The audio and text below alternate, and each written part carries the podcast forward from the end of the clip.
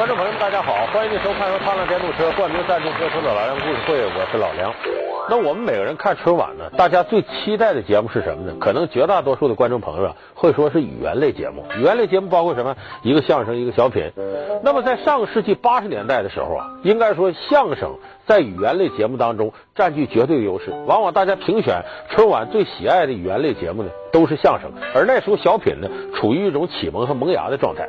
那么到了九十年代的时候，尤其是我们今天要说到的九一年到九五年这头五年，小品一点点蚕食相声的领地，逐渐呢，小品变得越来越火，而相声开始走下坡路。那么是什么样原因造成了相声干不过小品了呢？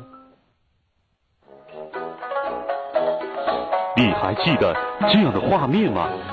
他说：“你拿这玩意儿干啥呀？我在这玻璃没办成，搁这学会扯淡了。你还记得这样的情景吗？司马光砸缸，司马张打仗，司马张喝的。从一九九一年到一九九五年，在春晚的舞台上，昔日辉煌的相声日渐没落，而小品这一刚崛起的语言类节目，却成为每年春晚舞台的亮点。管上你，相声演员。压上小品演员，现在相声明显干不过小品。什么原因让相声在春晚舞台上不好笑？又是什么原因让小品如此火爆？本期老梁故事会为你讲述小品，你为何这样红？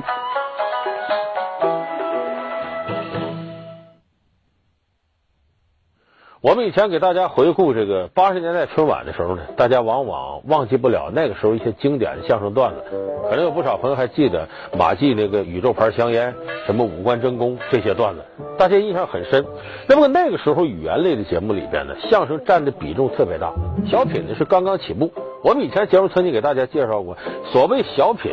只不过是原先电影学院训练学员表演的一种形式，从中间抽出一段，大家比划比划。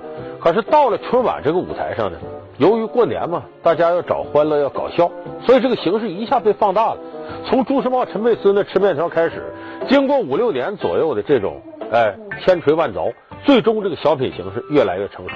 到了九十年代以后呢，小品开始大量的占据了春晚的舞台，而这时候相声走了一个下坡路。而且这种情况我们看呢，一直到今天都没有扭转。在春晚舞台上，你说语言类节目年年第一的是小品，绝对不是相声。那么这种情况到底是怎么造成的呢？我想任何一个行。